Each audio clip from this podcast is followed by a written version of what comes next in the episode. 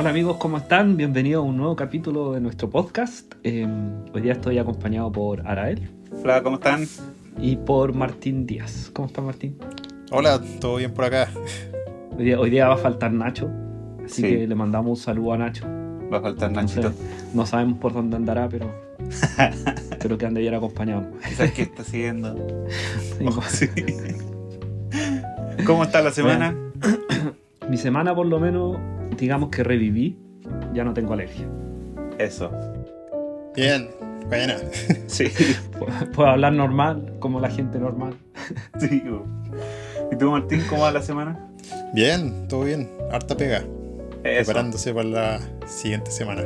Sí, pues ya se te Se viene vienen encima. cosas. el- se te viene encima ya el, el- la expo. Sí, Harta pega entonces. Ahí nos tenéis que ir comentando después. Harto desmalezado, ¿no? sí, de todo. Poner musgo, desmalezar, limpiar árboles, alambrar, de todo, todo, todo, todo. Oye, ¿cuánto cuesta el kilo musgo? Vas a ver.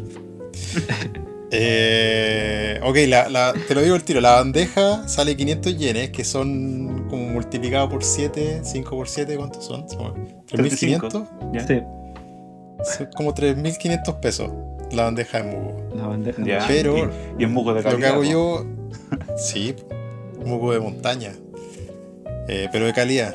Ese lo, lo voy a buscar yo en las mañanas con una, con una palita chica y lo pongo en la... Cacha. Sí, Haciendo ahorrar el jardín. Eso. así se hace. Qué bueno. Bien fol- folclórica la forma, nada de. Sí, su- en la mañana entonces su trekking primero. Sí, ¿Y ellos muy re lejos de Sí. dónde están o no? Sí, tengo que ir en auto. Es, que- es que en las montañas, ¿cachai? Tenéis que encontrar un lugar donde crezca el musgo y sea fácil de sacar. Entonces tiene que ser en la montaña, donde están estos, estos cortes, ¿cachai? Que hacen para, para las carreteras allá. Ya, sí. Ah, y ya. ahí el musgo se empieza a acumular porque es materia vegetal, ¿cachai? Hay sombra y cae, cae agua del, del cerro. Ah, Entonces ya, ahí empieza a crecer. ¿Cachai? Mira. Tenés que encontrar tu lugar del musgo. Ya. Sí, pues. Todos, todos los viveros acá tienen su picada, así Sí, pues te iba a decir, Ah, se ya. pelean lo- lo- lo- las picas de musgo, ¿yo no? No, no, hay harto espacio, pero cada uno sabe dónde ir a buscarlo, ¿cachai? Al cerro y, y tiene su espacio. Qué, Cuando qué Cuando bacán. te topáis con alguien sacando musgo en tu territorio, lo miráis feo, así. Pasando. Claro. No, ¿Qué pero. aquí? ¿Qué No, en mi pero, lugar? pero. pero si pasa, si pasa la policía, ¿cachai? Hay que, que pasar piola. ¿Ah, sí? Ah, Porque es medio raro, que- es medio raro que un extranjero esté en- al- eh, parado en la mitad del camino, ¿cachai? Claro. Con Ah, sacando sí, musgo. Sacando Claro. musgo más encima. Claro. sí, como que está ahí eh, traficando musgo. Sospechoso. claro. Sospechoso. Por eso hay que Qué temprano. tráfico raro. traficando musgo. A lo que han llegado los extranjeros de decir ahí el, el carabinero. Claro. Oye, eh, antes que entremos de lleno así en el tema, bueno, Arael, ¿cómo estuvo tu semana? Que no nos contaste. Oh, eh, estuvo un poquito más relajada. Estuvo un poquito más relajada. Ayer estuve sacando unos videos, pero bien. Esta vez a, a- a mi rubro es lo que estudié, así que Yo te, Eh, te vi en eh. un, en un en una historia de Instagram, ahí grabando unos videos. Ah, eh, fue un, un, un video eh, que hicimos en, hace un par de meses. Sí, ahora Ah, es como un estaban ahí. repost que hicieron. Ya. Sí. Así es como trabajo bueno. freelance. Eh, que trabajo con David, pero sí es como Ah, una, especie de trabajo freelance eh, que se hace. Oye, eh, de- den sus redes sociales para que lo sigan. Ah, bueno, la mía, Arael bajo Herrera. Eh, así me pillan en Instagram y facilito. Y- A mí me pueden, me pueden pillar en Facebook nomás, como Martín Díaz, Ah, ya. Bonsai. ¿Y usáis Facebook? Es... No, para nada. Pero ahí Ah, lo pueden pero- encontrar. po. Pero, pero cuando subo a Instagram, eh, tengo la opción de mandar la foto a Facebook y ahí empiezo a subir cuestiones también. Ah, ya, ya. Muy bien. Sí, porque tú. Así que- tú- Pero es más fácil encontrarme por Facebook que por Instagram, quizás. Hay Puede que, ser, Puede ser. hay que estar atento a las redes de Martín porque es corresponsal oficial de Sudamérica. Sí, bueno, y de repente suben los tremendos árboles, uno queda más picado que la para, la, para la próxima exposición Taikaiten, ¿o no? Sí, la Sí, Taikan Ten. Taikan Ten. Taikaiten. Eh, bueno, igual el, el Instagram de Martín es martín.bonsai, por si acaso. Yo lo estoy mirando aquí, Ah, bueno. viendo, viendo los arbolitos, no esos, esos, esos jeans que hay por ahí de repente que se cruzan, que... ¡oh! Dios mío. Bueno, entonces antes de, de entrar en el tema, quería recordarle a nuestros audioscuchas que eh, siempre está la opción de ayudarnos a- con un café, donándonos un café ahí en el link de lo- todos los episodios aparece abajito un, un link donde ustedes pueden hacer clic y nos donan un, café si quieren, dos cafés, tres cafés o cuatro cafés y los vamos a poder disfrutar y ir mejorando el podcast día a día. Así que agradece. También se- en, en Instagram también tenemos, ahora se abrió un, un Instagram. Cierto, ¿no? pues, abrimos el Instagram de Ruta Bonsai Podcast. Así que nos pueden seguir ahí en Instagram. Se llama, es arroba guion bajo Ruta Bonsai. Ya, Para que nos puedan seguir. bajo Ruta Bonsai, Sí. sí. De ahí les vamos mos- también avisando cuando salen nuevos capítulos. Por si hay alguien que aún no nos sigue en Spotify y no ha apretado la campanita, que es muy importante. Porque sin esa campanita no se enteran de que se subió un capítulo nuevo. Twitter, Ruta Bonsai. Y, y el Facebook también es Ruta Bonsai. perfecto. Todos juntos. Aparecen. Así que ahora estamos todos. Quizás pronto hagamos un TikTok, pero no sé. Vamos a pensarlo. Ah, sí, pues de veras, podría ser, estaría entretenido. claro. Es, es la red que nos falta. Claro, Pero bueno. Oigan, hoy día, hoy día nos convoca eh, un tema que es bien, bien complejo, ¿Polémico? que es el riego. Sí, polémico, complejo. Mm. Y, y- y como, como decía Nacho una vez, cada uno como tiene su casa, su patio, es como un riego, cada uno tiene que aprender a regar en su territorio. claro, su un casa. riego personalizado, nadie te va a dar Claro. un manual de cómo regarlo, Sí, básicamente. ¿Cómo, cómo, cómo riegan ustedes? Eh, Martín, dale tú que tenés más árboles No, para regar. no, no me digan con agua. Bueno, yo les voy a dar. les voy a dar las reglas para regar. Dale. No, mentira. Lo cierto Con- es que no, no hay reglas. Tenéis razón. No hay reglas. Depende, depende de cada uno. Así que les voy a contar más o menos cómo, cómo se riega acá. Eh, bueno, básicamente uno va cachando con los años de experiencia, ¿cachai? Cuándo regar. Depende también de la estación en que uno esté. Pero principalmente lo que uno va haciendo es re- recorre el jardín y te empiezas a fijar en la superficie de, de la, de la maceta. Como acá ocupamos harta cadama, la cadama cambia de color cuando, cuando se seca. Entonces es fácil cachar cuándo se está secando y, y cuándo está húmedo, ¿cachai? Sí, pues una de las ventajas del sustrato volcánico. Sí. Sí, po. que te avisa. Exacto.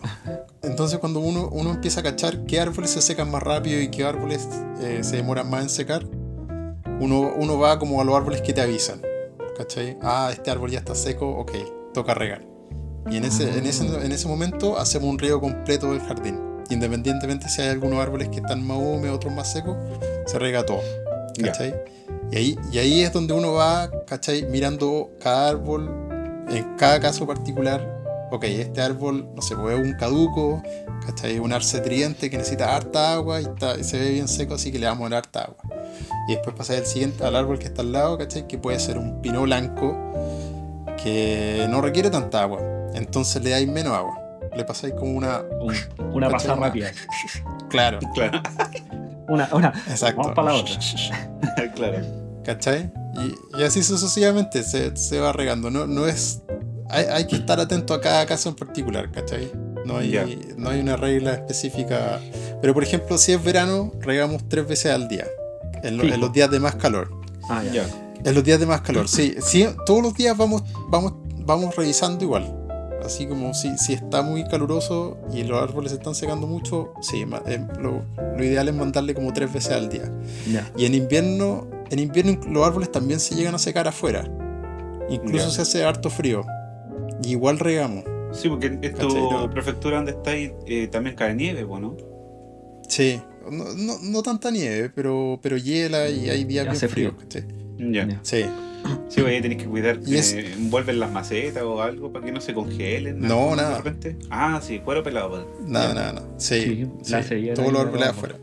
Es que Ya. también hay tantos árboles, ¿cachai? Que no podéis meter todo adentro. Entonces bueno, que- Todos los árboles, todos los árboles y Martín afuera también ahí con, con Claro. y todo así. Sí, no, los días que caía nieve, mi maestro me mandaba con una escoba nomás a sacudir la nieve de los árboles, Ah, ¿cachai? sí, para po. que, para que el peso no lo, No los no mate, lo ¿no? rompiera no. de repente. Ya. Oye, ¿tú Pero, pero volviendo al riego, sorry, Ah, sorry. Dale, dale, dale. No, dale, dale, dale. Un- Una, un aporte más que. Chuta, se me fue la idea. Chuta, te cortamos la inspiración. El riego por aspersión de casualidad, así como no usan como para bajar un poco la temperatura a veces o algo así. No, no, Ya. por aspersiones es complicado porque Sí. se humedece mucho y, y salen hongos fácilmente. Claro, pues si tenéis si tenéis calor y aspersáis solamente para humedad, puta, estáis llamando a todos los hongos, así como, vengan, Sí. tengo, les tengo su nuevo, nueva, nuevo Sí. hábitat así. Claro. Aparte, hay que, hay que cachar cada árbol en, en- en particular, qué es lo que necesita y cómo está reaccionando con el riego. Ya. Entonces, un, un riego general, así como por aspersores, he visto que causa más problemas que, que ayuda. Sobre todo allá, me imagino, en, en Santiago por lo menos, Santiago, yo hablo de Santiago donde vivo, no es tan complicado porque la humedad ambiental es súper baja. Entonces tú acá en Santiago en verano tenéis días incluso que podríais tener 17% humedad. Así, los días de, de olas de calor, donde el tercer día la ola de calor ya la humedad es tan baja que tú podrías aspersar y da lo mismo. po. La cuestión dura súper poco, se seca el tiro. Sí, Pero en pues, sectores con alta humedad, y si aspersáis y hace calor, puta, estáis incentivando el desarrollo de hongos foliares. Y radicular probablemente también. Claro, acá en Talca, como el calor es tan seco, también Sí, pues. Eh, se puede igual eh, usar un poco el- la aspersión para bajar un poco la temperatura, porque de repente es mucha, mucho, mucho, mucho el calor. Hasta hace un, un par de días estuvimos por lo menos 26 grados y, a- y unos dos, tres días antes estuvo lloviendo, entonces como ahora, el- de hecho ahora está lloviendo afuera, ¿cachai? Sí, pues. Nosotros tenemos lluvia acá en Talca. Acá, acá estamos, estamos ¿Están en primavera? Eh, sí, pues. Sí. Primavera la antigua, donde, Sí, donde primavera había sol, calor, lluvia, que había Sí. de todo. Perdón, me acordé del, del- del tema del. Dale. la cosa que quería decir. Que es, es importante también el cuándo uno riega. ¿Cachai? Personalmente, y lo que hacía mi maestro también, es regar antes del momento de mayor calor del día. ¿Cachai? Porque Claro. hay personas, ¿cachai? Que, que trabajan, que vuelven a la casa y regan el árbol en la noche, por ejemplo, en, Claro. el, en el verano. Pero ese no es, el, no es el momento en que el árbol requiere el agua. ¿Cachai? Lo ideal es darle el agua al árbol antes de que la requiera. Antes, de que, antes del momento más caluroso del día, donde tiene que evaporar harta agua para mantener la temperatura estable, Claro. ¿cachai? Lo ideal es dar- darle el recurso antes de, lo que, de, que lo, de que lo necesite. Sí, Dárselo, dárselo después del estrés del calor, eso hace que el árbol se debilite, incluso aunque lo riegue harto. Sí, po. Y- Claro. y, perdió, digamos, un periodo en el que, en el que podría, que estar creciendo, ¿cachai? cre- Claro. desarrollándose. Porque no tenía Claro. agua disponible. Exacto. Bueno, ese era el detalle, ¿no? Buen detalle. Muy buen detalle. Sí, pues, de hecho yo, yo en Santiago, digamos, voy a hablar como regaba antes, porque ya no tengo riego automático, pero yo, como llegaba tarde, o 8 o 9 de la noche, y por el calor me aseguraba, entonces yo tenía riego automático, pero el riego automático regaba, no sé, 5 minutos tipo 7 de la tarde, y yo me levantaba temprano, digamos, a las, no sé, 7 y media, y regaba los bonsai así uno por uno, como dice Martín. Bueno, después como ya volvía a 7 y media, 8, los árboles ya estaban regados, digamos, por una segunda vez. Entonces Claro. me aseguraba que, que no, no hubiese un estrés porque, no sé, po, hubo mucho calor ese día, ¿cachai? Y el agua de la Mm. mañana no fue suficiente. Y depende del día también, lo programaba más temprano, suponte si hacía mucho calor, esos días caía el 37 grados, programaba el riego a las 5. ¿cachai? Ya. Entonces yo regaba temprano, Mm. pensando también en que lo- los árboles necesitan agua para pasar el día, por lo tanto regaba temprano para que tuvieran esa agua. Y después el riego automático me apoyaba, ¿cachai? Y yo después llegaba en la noche o en la tarde, no sé, y revisaba los bonsai uno por uno ah, para cachar que si es que había funcionado bien el riego, si alguno quedó ahí medio fuera, entonces lo repasaba, digamos, en la noche. Claro. ¿Tú Si el riego automático lo, lo teníais por goteo o por aspersión? por aspersión, pero no, no, no enfocado en lo foliar. Una aspersión un poco más gruesa y sí, no, no digamos arriba arriba de los árboles, sino en la parte, Como la altura de la maceta, digamos. Claro, un poquito más arriba de la maceta, cosa para que regara la maceta, que era lo que me interesaba. Claro. Eh, bueno, y ahora ya no tengo riego automático, pero tengo la gracia de que no llego tarde ni salgo tarde de la casa porque vivo al lado ahora de donde trabajo. Así que ahora los riegos que hago está lo mismo porque estoy todo el día acá con los árboles, así que puedo Mm. regar temprano, después los voy a mirar, riego otro poco si es necesario. Pero sí, la, la clave es, es mirar los árboles, mirar el sustrato y... Mm. Porque cada, Sí. cada maceta, cada árbol tiene un requerimiento distinto. Por Claro. eso, como dice claro. Martín, no hay regla. No hay Claro, forma de... El, el tamaño de la maceta influye harto, la Sí. cantidad de sustrato que tiene la maceta. Sí, El la fondo. especie. la cantidad de follaje que tiene el árbol Sí. versus su Mm. maceta. Eso es muy Sí. importante porque al final, eh, ustedes se han preguntado, así vamos a hacer una, una pregunta filosófica, ¿por qué el árbol necesita tanta agua? O sea, ¿por qué lo, lo- lo regamos tantas veces? Y si tú pensáis, no sé, por un árbol que tiene un metro, tendrá un metro cúbico o medio metro cúbico de maceta, o sea, necesita medio cúbico de agua, metro cúbico, y tú le metís tres veces, es un montón de agua. Sí, pues caleta. Nosotros sobrevivimos con dos litros. Y se han preguntado por qué el árbol necesita tanta agua. O sea, de partida, el- esa cantidad de agua que uno le echa se pierde. Una gran parte Un se porcentaje, pierde. pero- Sí, En teoría, cuando tú riegas bien, eh, un porcentaje importante queda la maceta, pues. claro. Queda dentro del sustrato ahí retenido en la maceta. Y, y No sé. no sé. No. Me, me pillaste. Yo, yo- yo- Yo estoy buscando el lado, el lado Sí. científico. yo- les voy a contar un poco. Al- algo, algo estudiado de esto me preparé, me preparé. Ya. Bueno, resulta que el 95% del agua que el árbol absorbe por las raíces se pierde como transpiración, o sea, se, como vapor de agua en el Mm. follaje. Claro, sí. Solo el 5%, más o menos, eh, se usa para los sistemas, digamos, de vida del árbol. Para la savia, para hacer la fotosíntesis, para hacer intercambio. Y esto es básicamente porque como el árbol absorbe los nutrientes de la solución acuosa, digamos, del sustrato, Ujú, tiene que haber una columna de agua que vaya desde la raíz hasta el follaje. Claro. Ese tiraje, digamos, esa bomba, se produce por la evaporación de la- del follaje que va impulsando esta columna de agua y esta columna de agua en la raíz se absorbe el agua con los nutrientes y se libera arriba en la copa, ¿no es cierto? Por los estomas. Entonces los estomas, digamos que el, el agua es la moneda de intercambio para poder hacer la fotosíntesis. Porque el árbol para hacer la fotosíntesis necesita CO2. ¿Cómo absorbe CO2? Por los estomas, que son estas eh, son unas especies de células modificadas que están en la parte de adentro de la hoja, de- debajo de la hoja en la mayoría de los casos, y que se abre, permite que salga el, el agua, que ayuda a enfriar también el árbol, eso es verdad, y permite que entre el CO2. ¿Cachai? Entra Ya. el CO2 y ahí lo toma la planta y hace la fotosíntesis. Pero mientras entra CO2 tiene que salir agua y sale agua. Y el agua va, eh, bueno, ¿por qué transpira tanto el árbol? Porque necesita tener los estomas abiertos para hacer fotosíntesis. Y también para enfriar un poco el, follaje o, o el árbol interiormente. Es todo un sistema que uno, que uno, uno piensa como... O sea, cuando yo cuando yo, eh, uno regaba antes de que yo estudiara en la universidad, digamos, toda esta cuestión de los árboles, uno regaba nomás, pues no, no entendía muy bien qué pasaba con el agua. Claro, no entendí el proceso, Claro. lo que hacía el árbol Sí. exactamente. Entonces al final es un... La mayoría del agua se va por vapor. Por eso es tan importante, como decía Martín, que hay que regar antes del requerimiento. Digamos que la transpiración, que es como el árbol libera esta agua, aumenta a medida que va aumentando la temperatura. Claro. Entonces, si tú riegas antes, como dice Martín, el árbol va a tener harta agua disponible para, aunque, aunque aumente la temperatura, él va a poder transpirar, a seguir absorbiendo CO2, por lo tanto va a poder seguir desarrollando fotosíntesis y creciendo, va a poder seguir absorbiendo nutrientes porque esta columna de agua, digamos, el tiraje de esta columna de agua se mantiene porque tiene harta agua disponible y mantiene frío el árbol. Claro. Entonces, por eso es mejor regar en la mañana antes de la- los periodos de calor. Claro. Si tú no riegas, el árbol lo que hace es que no, no tiene la capacidad de transpirar. Por lo tanto, empieza a cerrar su estoma. Dice, chuta, no, no tengo agua. perder- así que, no puedo perder Mm. tanta agua. claro, claro. Cierra el estoma y ya no puede hacer fotosíntesis. No puede absorber Ah. nutrientes. Y bueno, hasta ahí llegó el árbol, digamos, en el sentido de que se mantiene en reposo durante las horas de calor y no hace nada.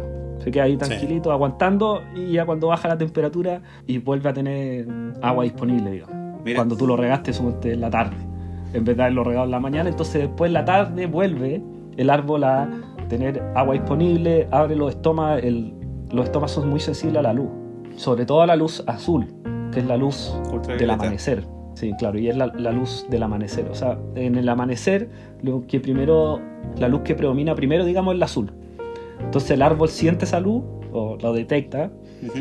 y empieza a abrir los estomas para que el árbol se prepare para cuando ya el sol esté arriba, ellos estén con su estoma abierto, haya absorbido CO2 y empieza a liberar, por absorber CO2, a liberar agua. mire, puta que sabe este cabro. Mm, sí, es solo una cara bonita como. se aprende harto acá.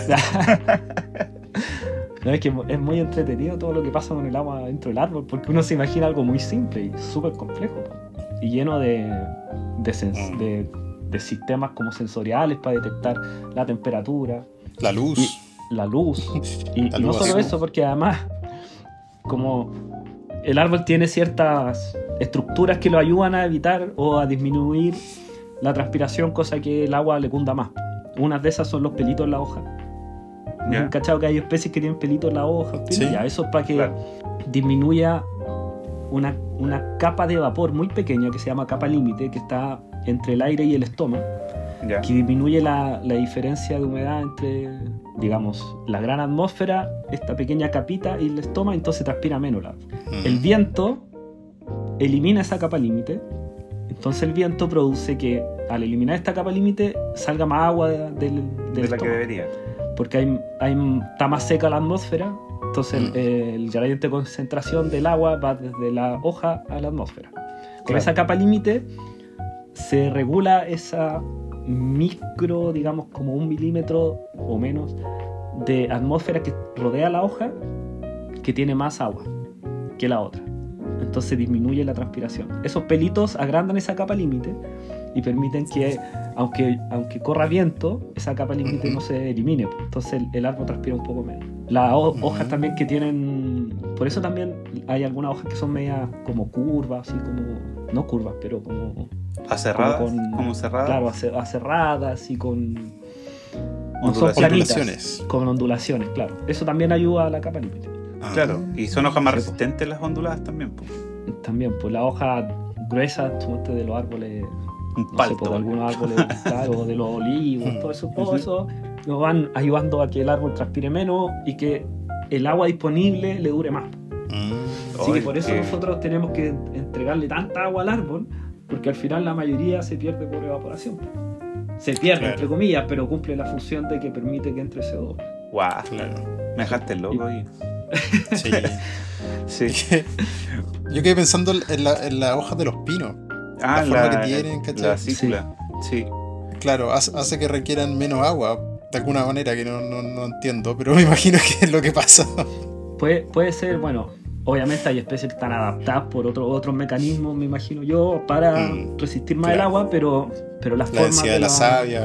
Claro, la forma de la, de la hoja también le debe permitir eliminar menos agua como Claro. evaporación. Básicamente todas las coníferas. ¿no? Claro.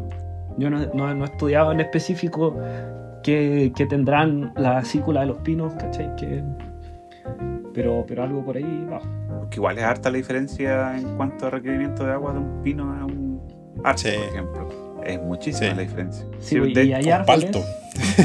hay- hay- hay- claro, pero también hay especies que las raíces están adaptadas para, digámoslo así, extraer mejor el agua al suelo.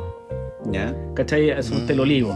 Puta, el olivo siempre fue un árbol que estuvo en lugares secos, ¿cachai? Desarrolló el Mediterráneo. Entonces el olivo sí tiene mucha capacidad de sacar, digamos, hasta el último miligramo de agua que haya en el suelo, ¿cachai? Lo saca todo Claro. por las Y raíces. lo almacena dentro de, del Claro. bulbo que tiene la, papa. Sí. Sí, versus, no sé, po, un árbol tropical que llueve todo el año, entonces no se esfuerza para sacar agua porque la tiene ahí pues, disponible. Entonces nunca desarrolló, digamos, este sistema radicular para absorber hasta la última gota del suelo, sino que la tenía ahí, así que absorbe agua, digamos. Oye, ¿sabes? Sorry, pero como dato normal. curioso, me- me- el año pasado me tocó ir a Costa Rica y pude ver un, un junípero que tenía raíces aéreas, como, un, como ficus. ¿En serio? Era como ¿En una serio? jungla así. La, la humedad, la humedad es tan alta ya que hace que los juníperos tengan raíces aéreas. El Oye, tronco estaba bueno. completamente cubierto por raíces. ¿Cachai? Oye, Esos no como lo- pelitos que de repente visto se ven en, en el tronco acá. Esa como, esa como barba, barba chica, allá era como, ¿cachai? Una, una barba de Era un barbón. Era un barbón. Claro. Un Sí. viejo Oye, qué barbón. bueno. No sabía yo que pasaba eso. Sí, Yo yo, tampoco. no tenía la menor idea. Yo pensé que era, era una, una mezcla de ficus con junípero, pero no un junípero normal. ¿no? Dijiste, ah, acá, acá había trampa, acá había trampa. Claro. Oye, que me, Sí, me dejaste loco con tu, tu explicación. Todavía no le veo el lado 100% filosó- filosófico, pero. El filosófico es por qué gastan tanta agua los árboles. Que uno se hace esa pregunta y llega a esa respuesta. Yo esperaba que finalizaras con, con un poema incluso. Sí, con un po- chuta, no lo, no lo preparé. oh, oh, agua que te vas por los estómagos. Con una palla podría ser. ¿Por qué, ¿Por qué tu bonsai no tomas, no sé, tanta agua? Yo, yo personalmente, eh, como tengo eh, poco árbol y son chicos, ¿ya? Eh, como cuando uno empieza, empieza a sacar estaca que pilláis, la, la sentáis en un macetero y, Mm. y empezáis a afanar ahí. Tengo poco árbol como formado, ¿cachai? Tengo harta, harto en, en almácigo, en macetas así como plásticas grandes para que se desarrollen. Eh, el río que hago yo en la mañana, ahora estoy empezando a regar en la mañana y en la noche, por si acaso. Por si se me pasó alguno, porque como llego tarde de repente a la casa, no tengo cómo hacer riego, porque no quiero hacer riego automático todavía, porque para hacerlo tengo que hacer un montón de modificaciones. Eh, está más o menos complicado. Em, pero sabéis que por lo menos acá en Talca de momento me está aguantando súper bien el riego. Súper, súper eh, bien. Sí. Estoy regando en la mañana. Me atrevo a decirte que hasta hace mm, dos semanas atrás podía estar regando una vez al día. Ya. Sí, bueno, todo depende está al final. aguantando. Pero Sí. mm, como tení, tú tenías, eh, o sea, tienen mucha razón los dos en, en respecto al riego en la mañana más que en la, en la noche. Porque mm, eh, yo sí noté la diferencia entre regar en la mañana, porque antes yo sí regaba en la noche, porque me aguantaba el riego para el, para el otro día Claro. pero Entonces- no sabía cuánta agua. Ahora lo que decís tú con esa información de, de la cantidad de agua que requiere el, el árbol, eh, efectivamente, pues yo noté el cambio de estar regando en la mañana, estar regando en la tarde y es brutal. Eh, se ve mucho más, mucho más sano y vigoroso el árbol con los riegos en la mañana que, el- que en la noche. Porque efectivamente, pues, el árbol en la noche no hace nada. Nada, nada, nada. No, ahí, ahí Ah. respira como nosotros. Ya no hace fotosíntesis, sino que vive de lo que hizo durante el día, digamos. Por eso está otro mito, ah, volviendo al podcast pasado, no sé si lo han escuchado, pero ese mito de que uno no puede dormir con plantas en el dormitorio en la noche. Es un mito, muy, muy mito, pero Mira, así como de la nunca lo he escuchado. Nunca, Yo lo, nunca, lo escuché harto y es porque las plantas respiran en la noche, po. Pero es una tontera porque en realidad no es que respiren como un ser humano, ¿cachai? Claro. Los que, Pero hay mucha gente el que oxígeno del aire y, y te ahogan. Claro, no. Pero es un mito. Pero claro, la- las plantas en la noche usan, usan lo- los fotosintatos que se llaman, que es lo que se generó en la fotosíntesis. Ellos trabajan un poco con los fotosintatos. Mira, mira, Sí, yo primera vez que escucho mito.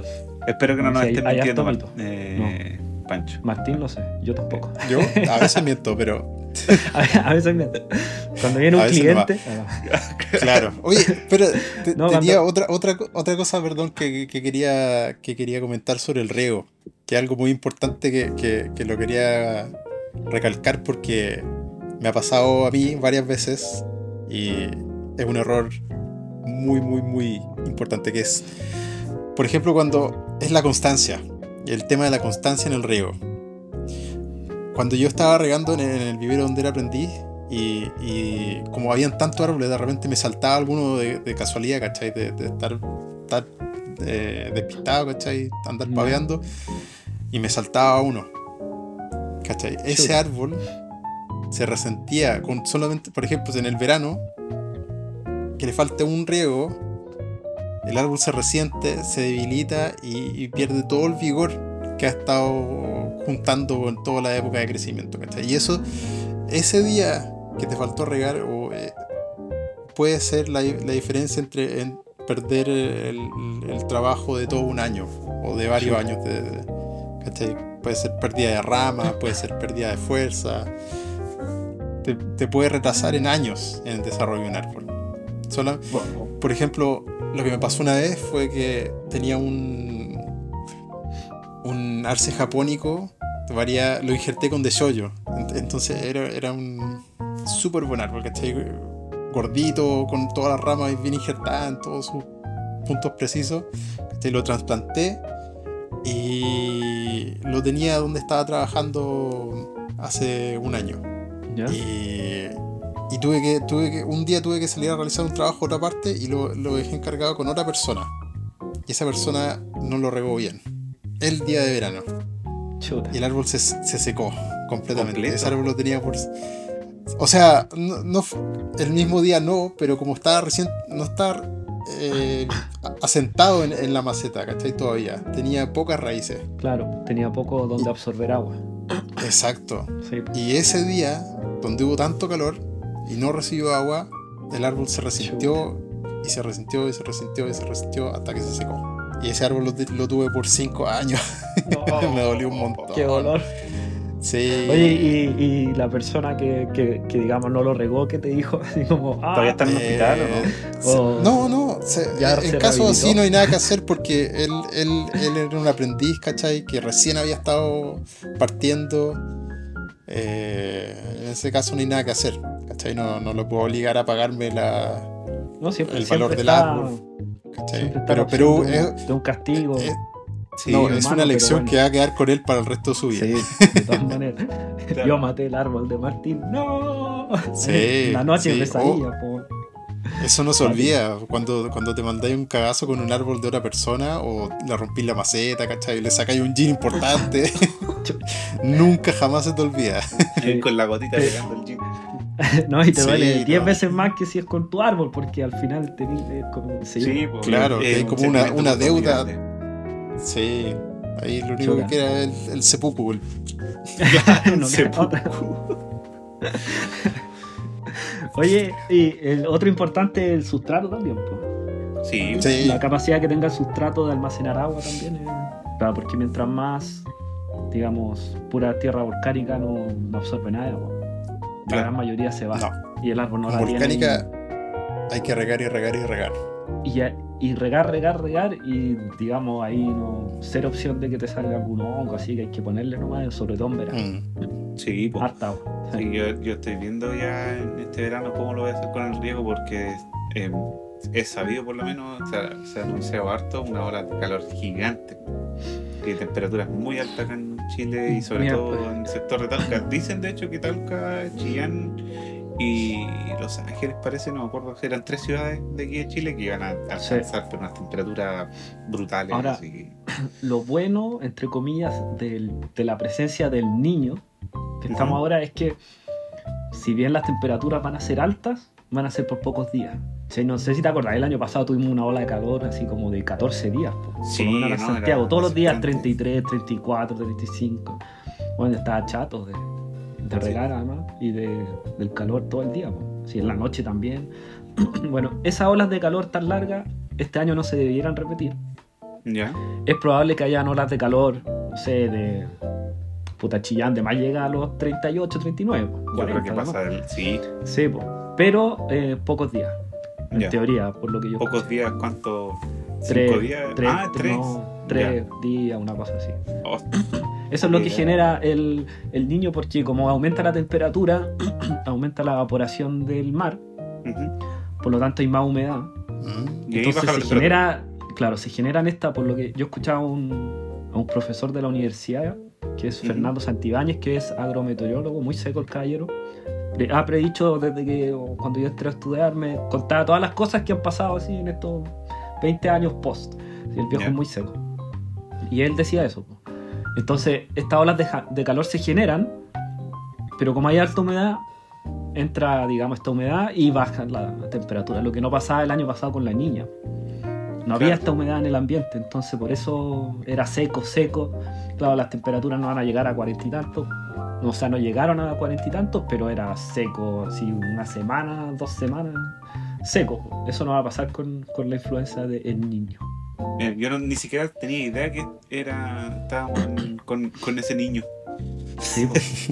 Estamos con el niño, Tenéis que estar más, que estar atentos a las condiciones meteorológicas para poder estar preparado para, para regar tu bonsai, psicológicamente. Tengo que ponerme todos los días a las 7 y media a regar en el verano. Mira, Sí. buen... hoy día ha sido una, una ventana de conocimiento, Pancho. Ese, ese es el, el plan del podcast, que todos aprendamos un poco más. Sí, no, a mí me dejaste loco con la, con la explicación de cómo el, el árbol usaba el agua. Yo de Sí. verdad ahí me, me declaraba incompetente y sigo siéndolo, pero ahora entiendo un poco más. Sí, hay Yo también me declaro incompetente. ¿no? hay que buscar ahí en, en internet pues, si, si quieren seguir libros. Lamentablemente de este tema yo no podido encontrar. Ya. Siempre me, me he querido comprar los libros de la universidad, pero no, no los venden. Son libros de botánica y ahí te explican con detalle todo el proceso, pero uno puede buscar en internet y poner, no sé, no circuito del agua en el árbol, pero algo parecido. Se me olvidó un Circulación. sinónimo de cir- circulación de agua en el, en el árbol.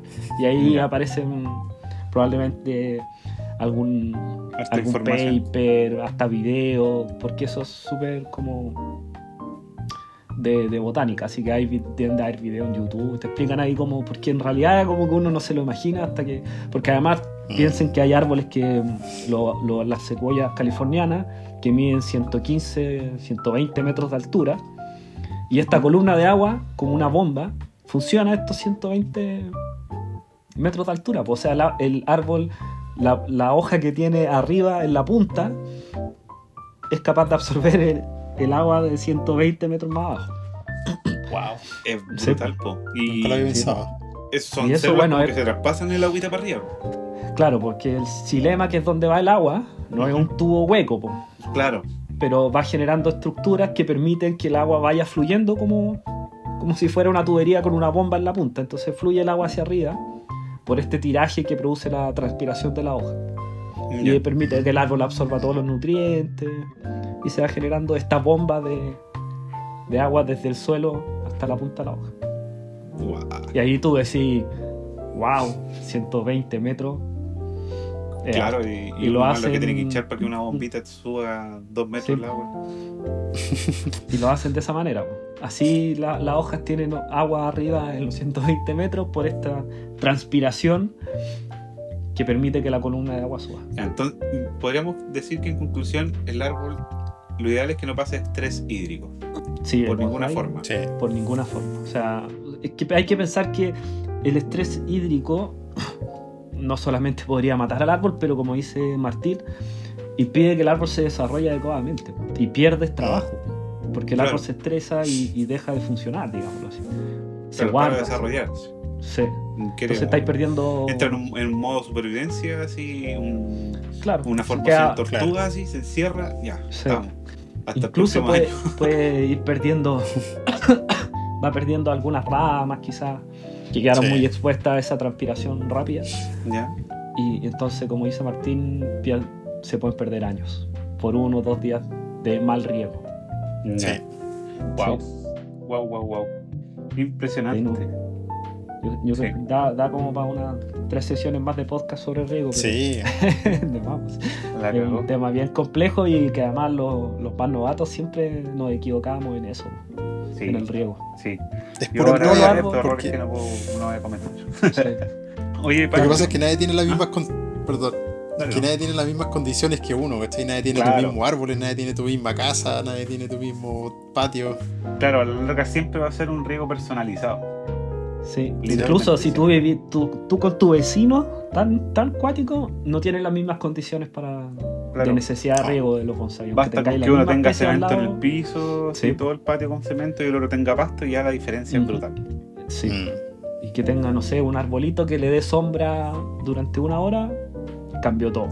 Sí, po. Sí, por eso la recomendación es siempre mirar los árboles, como decía Martín, uno por uno. Ahí mirar que su trato se seque solamente la capa su- superficial y al tiro empezar a regar. Sí. claro. Sí. Sí. Oye, Pancho, ¿qué noticias nos traes para eh, eh, del mundo del bonsai para hoy y para esta semana? Mira, para esta semana solamente tengo una noticia para la gente que nos escucha desde España. Ya. Así que para todos los españoles, principalmente en la ciudad de Málaga, va a haber una exposición este fin de semana, entre el 25 y el 27 eh, de noviembre, en el Centro Artesanal Puerto de la Torre, Ya. ahí en la ciudad de Málaga. Yo me imagino que los malaguenses sabrán dónde queda.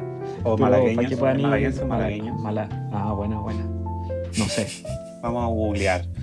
Pero dale, Bueno, por los, los malagueños o malaguenses, como sea, tienen la opción de, eh, de ir a esta exposición de bonsai que, eh, que es la tercera exposición de bonsai de la ciudad de Málaga.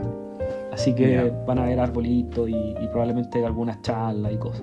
Mira que entrete. Sí, Mira así qué que entrete. esa es la noticia que yo les traigo del mundo del bonsai. ¿Tú, Martín, alguna noticia?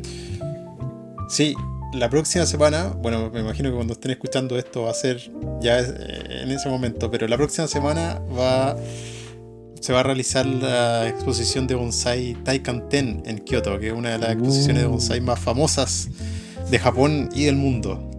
Ya, Ya. Y ahí vamos, ahí va a Sí, estar tú. Sí, voy a- me toca trabajar ahí. sí. Es desde el 23, yo voy a estar desde el 23 al 27, así que voy a tratar de grabar algo, mostrar fotos, videos, quizás hacer un, un en vivo. Sí, No sé, filete. ahí quizás. que, tienen que compartirnos. Sí, pero voy a estar trabajando, así que no sé si voy a tener tanto tiempo para andar. eh, Bueno, en realidad, sí. Cuando, cuando, no, cuando estén mirando ahí nadie, Sí, cuando- jefe, ahí- Claro. el O sea, yo, soy- yo árboles, soy la ah, seguridad ya, así que. con, con el celular aquí en el pecho sigue grabando. Claro. claro. Sí, yo lastimosamente no tengo ninguna noticia, pero sí tengo recomendación. Yo traigo aquí un librito que se llama Bonsai. Guía esencial. Original el nombre. Claro. Guía esencial para el cultivo y el cuidado de árboles en miniatura de Hideo Sugimoto y Akira Takami. ¿Ya? Mira, e- e- ese, ese, ese es una- un libro manacho. Panacho. Una recomendación panacho. ¿Por Porque qué le Panacho? encantan los árboles en miniatura.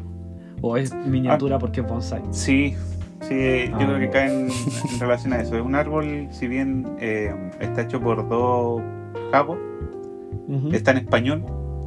Eh, yo lo uso, además de leerlo como por por querer eh, como estudiar y cosas así, sirve harto de como un libro de consultoría, digamos. ¿Cachai? Porque tiene como información de trabajos que le podía hacer en ciertas fechas a los árboles, ¿cachai? Y por especie. Entonces, eh, es es súper cómodo, ¿cachai? Eh, habla de la forma, los estilos, eh, hay glosario, ¿cachai? Eh, Ha- Habla del riego, ¿no? Sí, Importante el tema, sí, ¿no? habla, de los riegos, la multiplicación de los árboles, cómo anclar incluso a las macetas correctamente. No, es un libro demasiado com- completo que sirve mucho para las consultorías. Yo así lo uso, ¿cachai? Porque tiene como, a ver, por ejemplo aquí frecuencia del cambio de sustrato, ¿cachai? Para las coníferas, para otras especies. Eh, tiene básicamente todo lo que uno necesita, ¿cachai? Y, está ilustrado, tiene sus fotitos, ¿cachai? Eh, no, es súper rápido de leer. Es un libro muy, muy, muy bueno para el que está empezando y para el que ya, ya empezó, pero quiere eh, como reforzar algo, o se le olvidó algo y queréis consultar así como en vez de irte a Google, búscalo y a lo mejor te veis algo que también te va, a- te va a servir, ¿cachai? Y no, es, es muy, muy buen libro. Bonsai, guía esencial para el cultivo y cuidado de los árboles en miniatura de Hideo Sugimoto y Akira Takami. Editorial Albatros. El full en español, así que. Sí, full no en problema. español. Sí. ¿Alguien Yo más tiene una recomendación? tengo- ah, sí, yo tengo una recomendación, pero una recomendación más. No sé cómo llamarlo, más, más freaky, ¿eh? Ya, a ver. Porque Más si bien es un. claro, si bien es un libro de bonsai, Ya. no, no, no te sirve para aprender bonsai. O sea, quizás te sirve para aprender porque va a haber muy bonitos árboles. Y es Ya. un libro que se llama Beautiful Bonsai Sketches. Ya. O sea, son dibujos de árboles que... eh, déjeme buscar al autor. El autor es Héctor eh, Meléndez. es un libro que trae básicamente dibujos o eh, dibujos de, de bonsais hechos Ya. por el autor. Entre medio de esos dibujos hay lugares donde tú puedes escribir, donde tú puedes dibujar otros árboles. Entonces es un libro que es para como, un- Es como para una inspiración ¿O no? Totalmente didáctico, un libro para rayar, para ensuciar. O sea, tú puedes pintar los follajes, los troncos. Entonces, como un libro casi como una mandala, Ya. así que, Un para relajarte. Claro. Yo me lo imagino así, ah, mientras ustedes están en un, en un viaje, no sé, en un avión, en un tren, en el metro. Claro, no cuando estáis cansados Van no dibujando, mucho. Vais, Mm. vais escuchando el podcast ¿ah? Y vais dibujando así el follaje, pintando el follaje, el arbolito y escribí algo en el lado. te- tiene hojas en blanco de manera que, lo, que puedas tú también dibujar algo, ¿cachai? Te inspiraste y dijiste, ah, acá puedo dibujar, me, me gustaría hacer un bonsai de este estilo. Mira, Es como un libro bien, bien didáctico, lo pueden, sí, solamente lo he pillado hasta ahora en, en, en Amazon, sí, sí, eso me en estaba su, dando vers- cuenta. en su, claro, la introducción y el título es todo en inglés, pero el dibujo no pintar, tiene idioma. claro. claro. Pero, ¿sabes qué? No es caro, puesto en Chile son 18, 20 dólares, Más o menos, sí. puesto en Chile. Mm. Así Y- que, Y lo otro que estoy viendo es que mm, te sirve mucho de referencia, más que si bien Te- no vayas a aprender como tal de bonsai, Sí, te sirve para tomar referencia. claro, porque salen bueno. muchos estilos distintos, fotos, entonces tú vas un poco también, una parte importante cuando uno parte es como ir viendo harto bonsai, así en Sí. todos lados.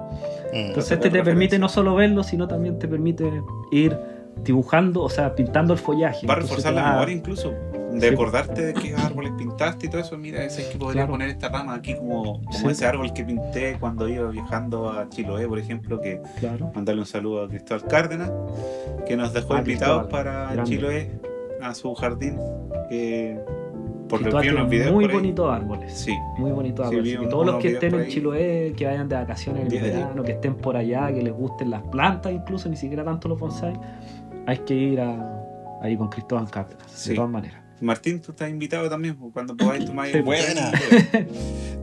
Dale. Sí, Sí. Se, me, se me antojaron unos milcaos por ahí.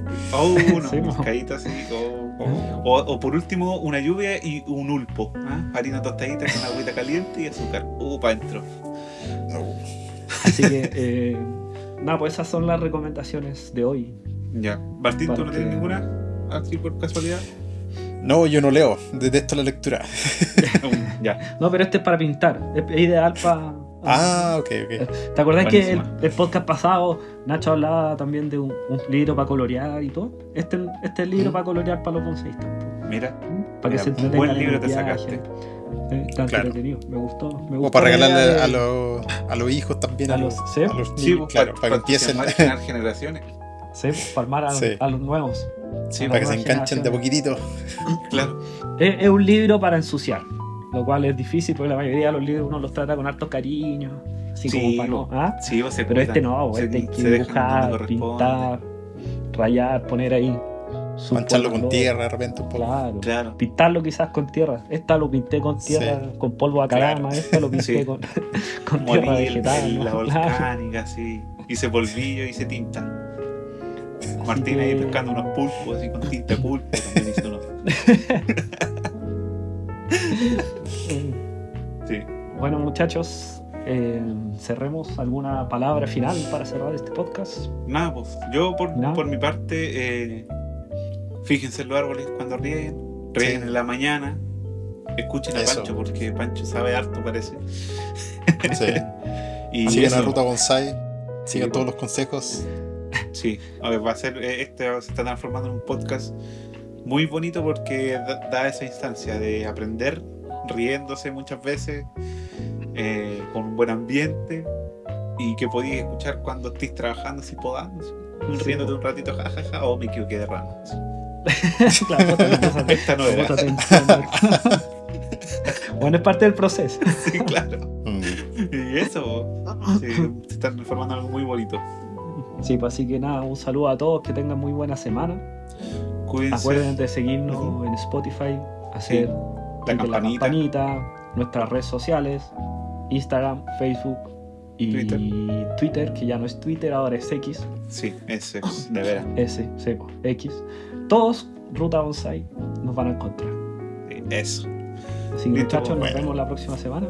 Gracias amigos por escuchar este capítulo. Recuerden seguirnos en Spotify y darle a la campanita, que es muy importante para que los notifiquen del próximo episodio. Esto fue Ruta Bonsai, nos vemos pronto.